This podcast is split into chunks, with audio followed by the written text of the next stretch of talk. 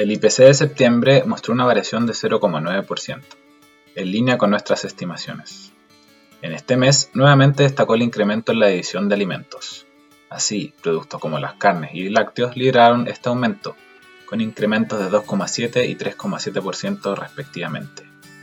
De esta manera, la edición de alimentos alcanza niveles de 21,9% en variación de los últimos 12 meses. Sin embargo, en términos de perspectivas, los alimentos podrían empezar a mostrar incrementos menores e incluso variaciones negativas.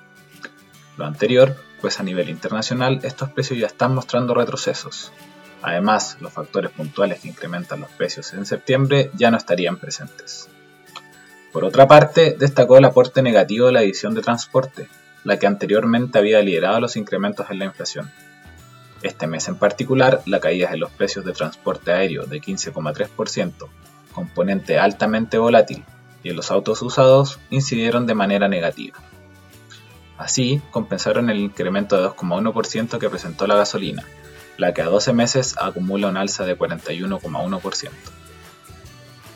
Por su parte, el IPC SAE, que excluye a los elementos más volátiles, mostró un incremento de 0,4%. Este es un componente que en general tiene una mayor persistencia en el tiempo y que está más vinculado a la evolución de la economía. De esta forma, ya se estaría notando la desaceleración del consumo de las personas, tendencia que en los próximos meses incluso sería más notoria. Si bien octubre sería un mes con una inflación aún cercana a 0,9%, a partir de noviembre veríamos registros más cercanos a 0,4%, señal de lo anterior.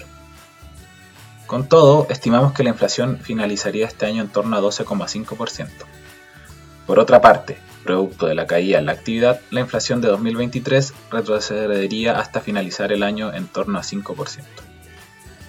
Finalmente, si quieres saber más sobre nuestro contenido de actualidad recomendaciones y cápsulas educativas, te invitamos a visitar nuestra página web viceinversiones.cl o contactando directamente a tu ejecutivo de inversión.